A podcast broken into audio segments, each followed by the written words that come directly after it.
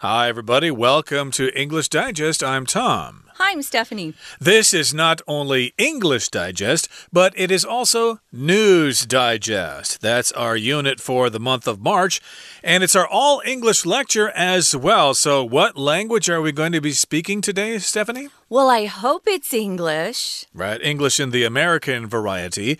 Uh, that's what we speak here. But uh, of course, you probably can understand British English by learning it from us here. At least uh, learning American English can help you understand British English. You get the idea. But slow in, down, Tom. It's uh, all yeah, I guess English I'm speaking today. too fast in American English here. But it is our all English lecture for today, or I could say our all English discussion. And today we're actually talking about something maybe a little morbid, something that has to do with death and dying, which is a part of life. But yeah, what are you going to do with your body after you die? That's kind of the subject of today's lesson. I've discovered after all these years of working with Dear Tom that he loves to talk about death and dying and all the phrases we have in English about uh, uh, dying, one of them being kicking the bucket. So, right. yep. today, though, we're going to talk about a sort of a new thing that's going on in the state of Washington, which is on the west coast of the United States.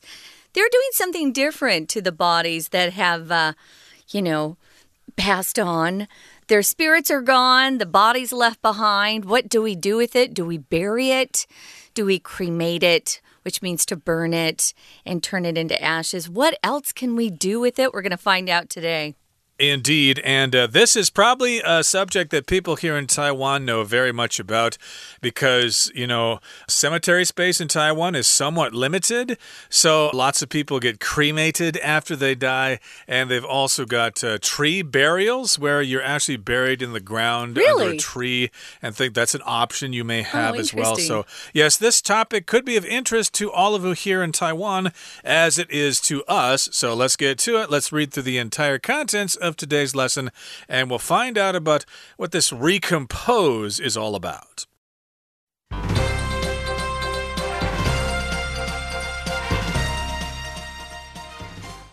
After death care may soon look radically different in the U.S. Recompose, a Washington state based firm, is making a place for itself among burial and cremation services. Founded by Katrina Spade, Recompose is hoping to lessen the environmental impact of after death care by offering a substitute for customary after death options, a move that's especially important as the negative effects of climate change loom large. Recompose uses a process called natural organic reduction, NOR, to turn a human body into soil. The body is laid on a bed of plant matter, such as wood chips and straw. The bed is then placed within a larger vessel and covered with more plant material. Over a span of 30 days, microbes break down the body into a nutrient dense soil. The soil is then returned to the family to use as they wish, or it can be donated to Bell's Mountain, a 700 acre piece of protected wilderness. There, it is used to revive wildlife habitats and support the growth of native plants. According to Spade, Recompose's NOR process can prevent 1.4 tons of carbon from being released into the atmosphere per body. This is equivalent to the emissions of a single cremation and approximately the same as the amount a burial would produce when casket construction and transportation are taken into account. Recompose's process will also ease the land burden and destruction of forests caused by cemeteries in urban areas. Finally, the nutrient rich soil resulting from NOR can be used to enrich deforested areas and other damaged lands. While Recompose's service is currently only legal in Washington state, Spade believes that the firm's many benefits will see it quickly expand beyond state lines. With climate change, deforestation, and rapid population growth all threatening the planet, it's time that new ideas like Spade's started to take root. Let's dive in, guys. Since it's our all English lecture, we're going to remind each other. I'll remind Tom, and he can remind me not to speak too quickly and to define as much as we can. Since in today's lecture we don't have our Chinese teacher. Oh, no. No. So, we're talking about a very interesting thing that's an after death option. Option is a choice. You might not think you have a lot of options after death. You don't get to choose anymore if you're the one who died, but your family members have to figure out what to do with your body after you're gone. So you could be cremated, which means your body is uh, heated to a really high temperature. And then they have to crush the bones down sometimes that are left behind. And then your family might be given an urn kind of, it looks like a piece of pottery, and inside that are your ashes. They might keep that at home or somewhere else. Or maybe you just get buried in a cemetery or graveyard. That's what most of my family members are doing. We have more land in America, especially in the state I'm from. There's a lot of land. Um, or maybe you want to be cremated and then your ashes spread out at sea. I don't know. Well, this is a company we're talking about today, and their name is Recompose. To compose means to put something together. We use compose when we're talking about music. Oh, I'm going to compose a new song, or you could compose a piece of writing, maybe some poetry. To recompose means you compose it again or do it differently. Indeed. And this word is not as common as the word decompose, which means to break down. After your body is buried in the ground, it starts to decompose, for example, and turn into soil and stuff like that. Recompose is the opposite here. It kind of uh, reforms. Okay, so this is an option that you might have after your death. And as Stephanie said, the usual options are to be buried or to be cremated. Well, here in the first paragraph it says, after death care may soon look radically different in the U.S. This is kind of unusual here. I did not know that you needed to be cared for after death, but that's what we're using here, or this is how we're describing it. Yeah, what's going to happen to your body after you die? How is it going to be taken care of? And yes, uh, there are the traditional ways of burial and cremation, but it may look radically different in the U.S. Not just a little different, but radically different. So here, radically is an adverb. Uh, radical is the adjective, it just means to a strong degree. Uh, a radical as a noun could be somebody who's against the government or who has uh, beliefs and feelings that are different from everybody else. The radical left, they often refer to uh, in politics but uh, here, radically, of course, is an adverb. And yeah, it's saying that it looks radically different. It's going to be very, very different how you're handled after you die. Very different. So here is the name of the company that is uh, suggesting this near or after death option. They're called Recompose. And we talked about that word. They're based in Washington state. Sometimes you'll see that uh, Washington will be followed by state because some people get confused and think if they hear Washington, they might think, oh, Washington, D.C. If you live back east, a lot of people just drop the DC and they'll say, Yeah, I'm going to Washington this weekend or I'm going to DC. Here, this is the state, which is on the west coast of the United States. So that's where they're based or that's where they are. Notice we're using the word firm here instead of company or organization. Firm is often used with groups where there are partners involved, like uh, accounting firms or uh, law firms, where there are different partners involved. So that may be why they call themselves a firm instead of just a company. Uh, indeed. So it's a kind of business in Washington state. That, of course, is where Seattle is. And yes, they're making a place for themselves among burial and cremation services. Mm. So we touched on these terms a little bit before here. Burial is the process of burying a body or burying something in the ground. Usually it refers to a funeral, though. The funeral will take place at uh, St. Patrick's Church, followed by burial at the local cemetery cemetery, for example, the body will be buried in the ground. It will be buried. So, burial is the process. And of course, when you're burned, uh, that is cremation, which uh, happens here mostly nowadays, here in Taipei, especially at the number one funeral home and the number two funeral home. Most of the deceased are cremated. So, cremation is the process of cremating somebody.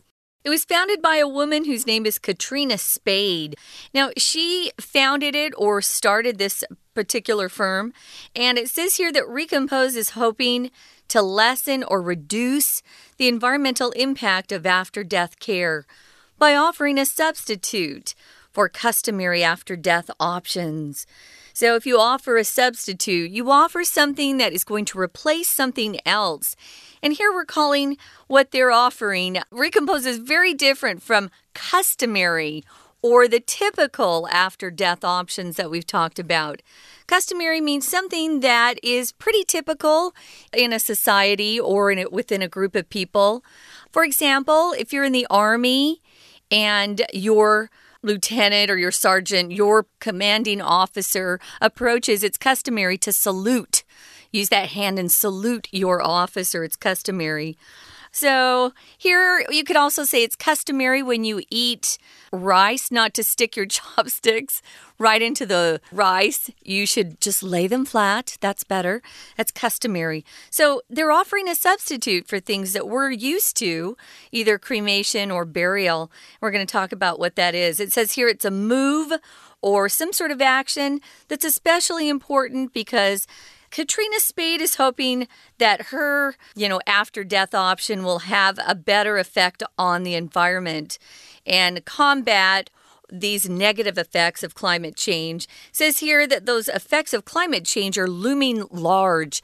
To loom is a great word. I always picture somebody who's really big and tall standing behind me, behind my back, and then hovering over me, and you just kind of want to go, move. Um, right before it rains, you might have big, heavy, dark clouds loom over the sky. So, yeah, she's trying to help the environment with this particular company she founded. Okay, so let's move on now to the next paragraph here. It says Recompose uses a process called natural organic reduction, or NOR. This is the first time I've heard about this, so Me this too. is their special term here. And they use this process to turn a human body into soil, okay, to basically return the body back to its original condition, which I like. That's what I want to happen to my body, even if it helps climate change or whatever. I'd like to be turned back into dirt and returned to the uh, natural uh, system here. But here's what happens the body is laid on a bed of plant matter. So you have some plants there, maybe some leaves or some stems or something. And then, for example, here the plant matter could be little pieces of wood. Those are wood chips and straw, which is basically dried grass. And then the bed, the bed of plant matter, is then placed within a larger vessel or a container then covered with more plant material. So that's what happens to the body with this process. Interesting. So the bed is then placed within a larger vessel. When you see that word vessel, it's some sort of container. A lot of times it will hold liquid, but not necessarily. Here, of course, it's going to be holding um, that body. So the bed's placed within a larger container or vessel and then covered with more plant material. Over a span of 30 days, microbes break down the body into a nutrient dense soil. When you see this word span, guys, it means range, right? So, over a range of 30 days or a span is just a period of time that usually stretches out. So, it's the length of time that something actually exists or takes place, the span. Yep, uh, sometimes you might hear people say this Oh my goodness, it has rained over a span of two weeks in Taipei. Gee, I wish it would be sunny again. Mm -hmm. And you know, that brings us to the midway point in today's lesson. So I tell you what, we're going to take a break right now, not listen to our Chinese teacher, but uh, we'll listen to something else.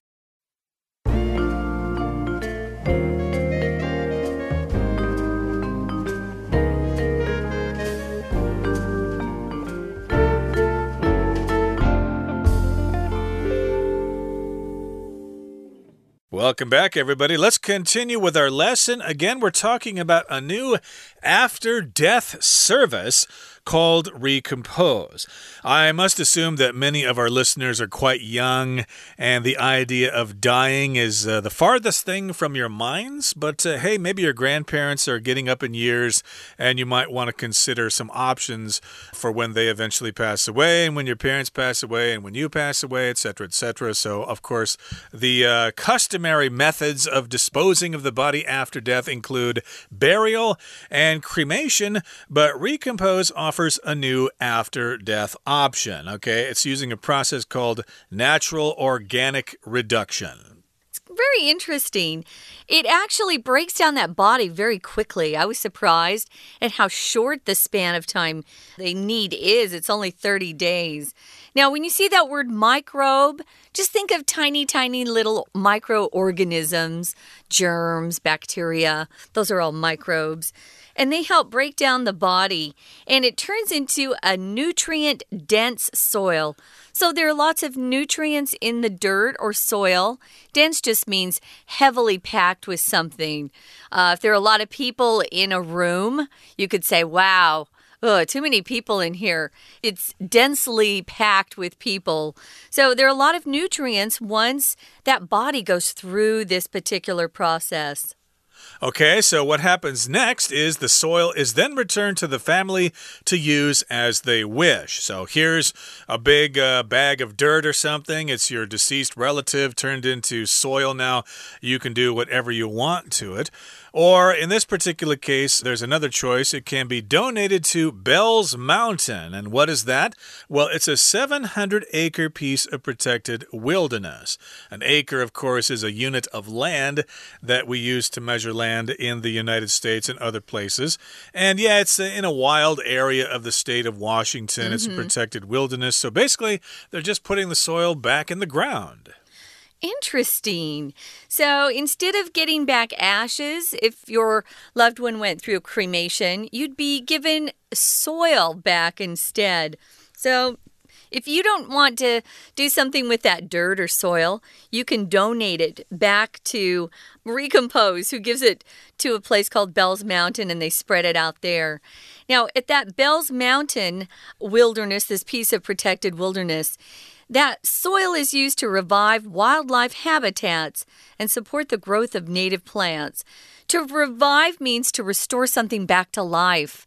Or maybe someone has fainted and they're unconscious on the floor if you maybe put some cold water on their face or um, have some smelling salts, you know, that really strong smell, it can, you know, bring them back. It can uh, revive them so they're conscious again. Here we're trying to revive wildlife habitats where wildlife actually live. Also, that soil is going to support the growth of native plants, plants that are original or native. We actually use that word native to the area. They originally uh, were there, they weren't brought from another area somewhere around the world. Sounds pretty cool. The soil, of course, is composed of your body that has decomposed in that soil. So the soil is fertile. So they just put that soil in the ground. And because it's fertile, lots of plants can grow from that. And the plants grow seeds and things like that, or berries or whatever. And the local wildlife can eat that stuff. And you're back in the ecosystem again. What a great idea. Now, here in the next uh, paragraph, it says, according According to Spade, remember that's uh, the founder of this firm here, Recompose. Her name is Katrina Spade. According to her, Recompose's NOR process can prevent 1.4 tons of carbon from being released into the atmosphere per body. So, if you're worried about climate change or global warming, I guess this is good news for you. It can stop 1.4 tons of carbon from being released into the atmosphere per body. That's quite a bit of carbon that could be sent into the atmosphere. And this is equivalent to the emissions of a single cremation and approximately the same as the amount a burial would produce when casket construction and transportation are taken into account. So let's talk about this word emission, which is often used in the plural, emissions. That just means when gases are released into the atmosphere.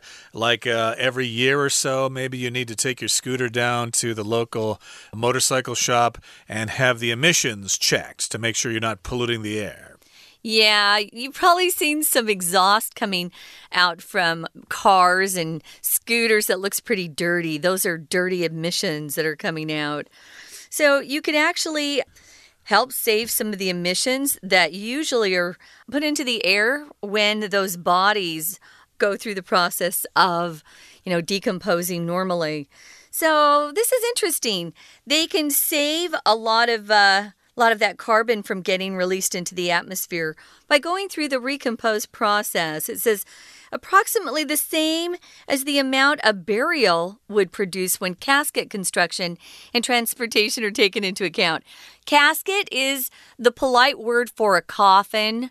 You know, those long boxes. They used to be wooden, and now a lot of them are plastic or some other material. Maybe carbon fiber. My grandpa, we specifically wanted an all wood casket for him because he was a woodworker. It was beautiful, probably the prettiest casket I've seen. So if you use coffin, it's a little scary. Don't use that word so much. Casket is more polite. They have to make them and then they have to transport them to different places around the world so people can use them. When you take something into account, guys, those three words used together just means you consider something as you're uh, making some sort of decision or evaluating something. You want to take something into account. So maybe you want to move, you want a new apartment, but you need to take lots of things into account, like the neighborhood. The rent, is it a lot more expensive than what you're paying now? Maybe the neighbors appear to be nicer or nosier or noisy. Um, all of these things are important elements in a decision you make. You want to take them into account or consider them. Exactly. So, yeah, if you consider uh, how much. Uh, Carbon dioxide is produced when they make the casket in the factory, and when you take into account the transportation of the casket from the factory to the funeral home, and then from there to the cemetery. Well, then you supposedly create a lot of carbon in that process. And Recompose's process will also ease the land burden and destruction of forests caused by cemeteries in urban areas. So, this might be a bigger problem as the world's population increases and we keep building and building and stuff like that. But we've got these big cemeteries. I think uh, when I went to visit New York City, I was surprised that there's a really huge cemetery in Queens there uh, with the rents so high in New York. Uh, there's all these dead people lying on the ground, kind of wasting all the real estate there. So I oh, thought, I love that cemetery though. Uh, people do like cemeteries sometimes to I go do. for strolls, but hey, I think they should be cremated or you know sent back to the ground so we can use that land to build housing and stuff like that. I disagree with Tom on this. Well, that's that's, a, okay. that's a different account there. But in any case, here, yes, it might ease the land burden and also the destruction of forests. We've got uh, deforestation going on. This is caused by cemeteries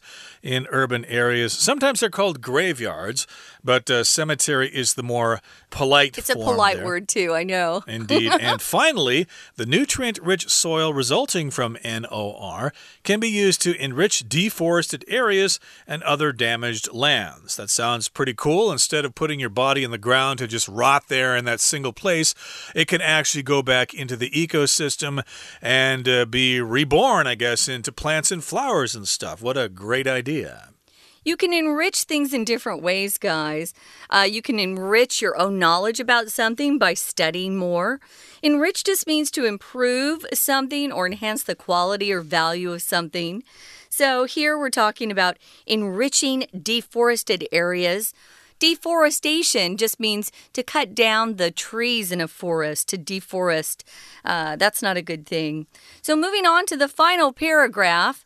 While Recompose's service is currently only legal in Washington state, Spade, that's Katrina Spade, the founder, believes that the firm's many benefits will see it quickly expand beyond state lines. So we'll see. We'll see if it's popular. This usually happens when a new company comes up with a new idea. They kind of test test it out in one area and if it's popular, then they expand and they move to other parts of the U.S. or even around the world. Who knows? Recompose could show up here in Taiwan. It might, so it might expand into Oregon and Idaho and places like that, or maybe uh, into British Columbia. Who knows? And with climate change, deforestation, and rapid population growth all threatening the planet, it's time that new ideas like Spade's started to take root. Interesting there. Take root. Uh, that's when a plant starts to grow in the soil, and that's where we're putting the body here in the soil. So, this is a clever joke by our writer here. Mm -hmm. But uh, this is how we wrap up the lesson here with this sentence. We've got all these things to consider. We've got climate change to think about, we've also got deforestation, which means we keep cutting down the forests and uh, building apartment buildings and stuff like that, and having closer contact with the nature, and that might cause more viruses to start and stuff like that. We've also got rapid population growth. More and more people are being born all the time. All these things are threatening the planet. So, yeah, this might be something that may help out, help solve some of those problems. This is at least one person's idea uh, to solve what she considers to be serious problems. So, recompose. Maybe it's something that you want to bring up with your family. You know, it's always good to talk about your um, plans for, you know, especially the elderly in your family. You need to make some plans for the future. Of course, young folks die young as well as old folks die when they're older. So, yeah, it's good to make plans to see if uh, maybe you know, maybe you'd want to do something different than your parents uh, want to do. So it's an interesting conversation to have as a family, that's for sure. Well, uh, while we're on this topic, yeah. uh, I've decided uh, that I want my body thrown into the forest and eaten by squirrels. Excellent. When I'm dead to return to the ecosystem. But my daughter was very clever. She said, Well, squirrels don't really eat meat, they only eat plants and stuff like that. So I thought, Oh, darn, I got to think of another idea. The bears would get you. Yeah, Tom. maybe I would like to be consumed by the Formosan black bear. How about you? Maybe you're more traditional. Do you want to have a burial or cremation or yes, something? Yes, but I don't want to be buried in the state where I was born in Arizona. Oh, no. There are no trees. I want to be in the shade. So, yeah, my mom was like, but you'll be separated from the family. And I went, yeah, but mom, come on. It's so hot there. I just don't want to be buried in a desert. So we'll see. I think after you die, it really doesn't matter, Tom. Uh, yeah, because you're not really here. Your body's just a shell, and that's basically for the living to have something to go visit or something like that. Yeah. Uh, this is an interesting topic that all of you can discuss yourselves in your classes, but uh, that does bring us to the end of our discussion for today. That's the end of our all English lecture for the month of March 2021. Thank you for joining us, and please join us again next time for another edition of our program. From all of us here at English Digest, I'm Tom. I'm Stephanie. Bye. Bye.